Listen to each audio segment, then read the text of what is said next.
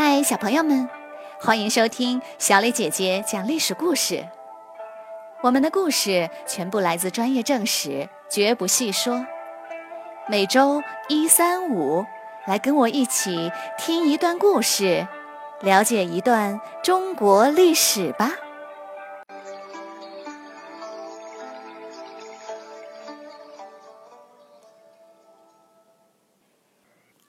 今天我们要讲的故事名字叫做《乱世英雄》。讨伐董卓的联军解散后，手里只有数千兵的曹操进入东郡，帮助剿灭了作乱的黄巾军。作为老大的袁绍便推举曹操任东郡太守。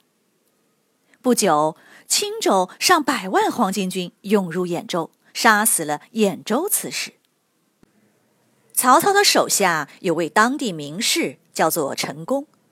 他到兖州对官员们说：“现在黄巾军太猖獗，我们想要保住性命，只能靠能征善战的曹操了。”于是大家一致同意迎接曹操担任兖州刺史。曹操果然厉害，很快就打败了黄巾军，还收编了几十万降兵。实力大大增强。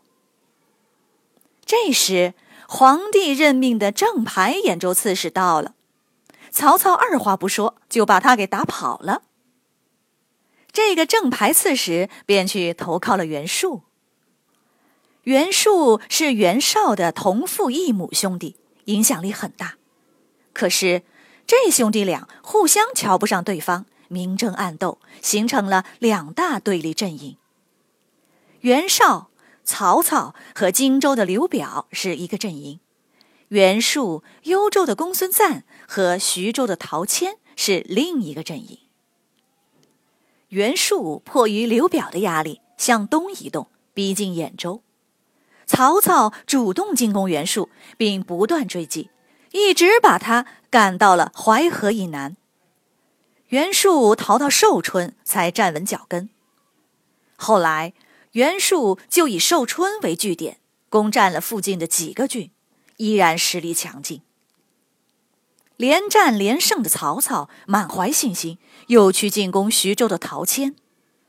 曹操很快就攻下了十多座城，所到之处大肆屠杀，鸡犬不留。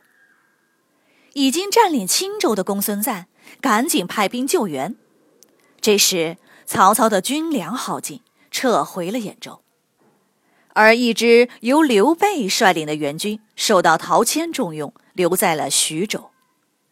第二年，曹操卷土重来，再次进攻徐州，一路攻杀抢掠，势如破竹，眼看就要打败陶谦了。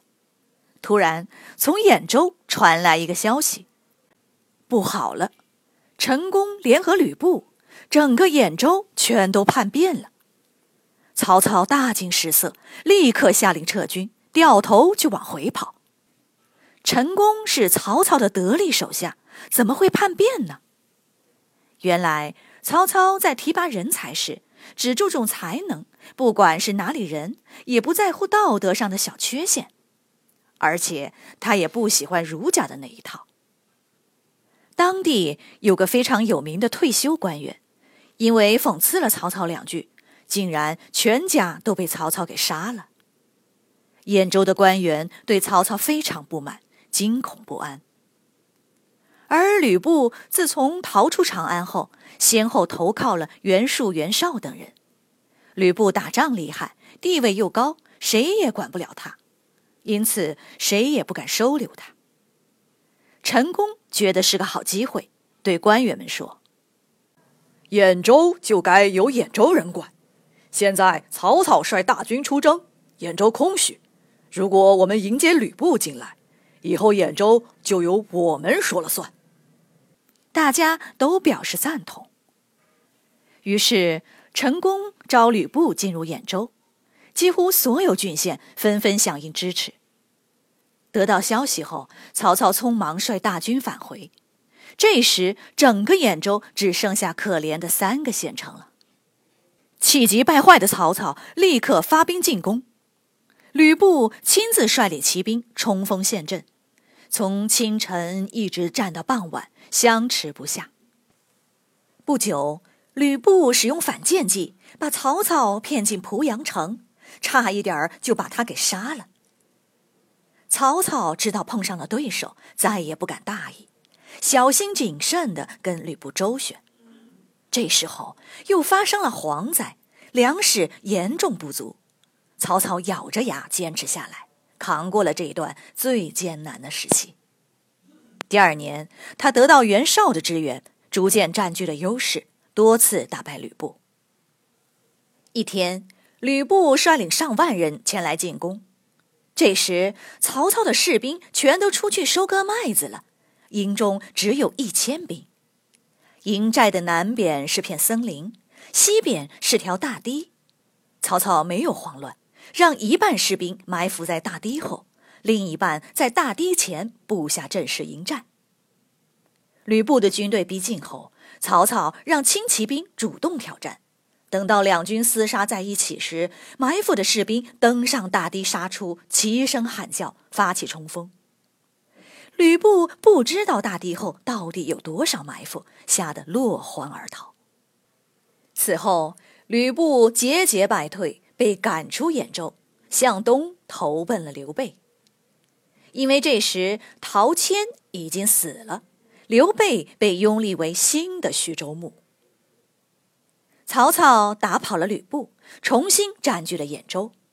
这年十月，逃出长安的汉献帝正式任命曹操为兖州牧。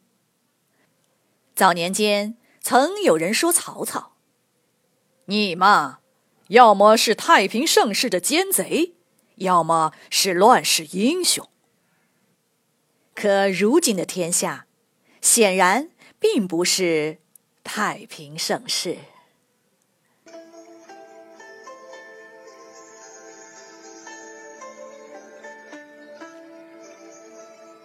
小朋友们，今天的故事就讲到这里。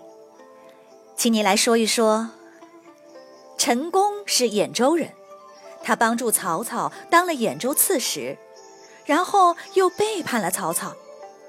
他认为兖州就该由兖州人管。你觉得这个说法有道理吗？为什么呢？欢迎你们到公众号留言，或用语音说出你们的想法。感谢你们今天的收听，我们下个故事再会。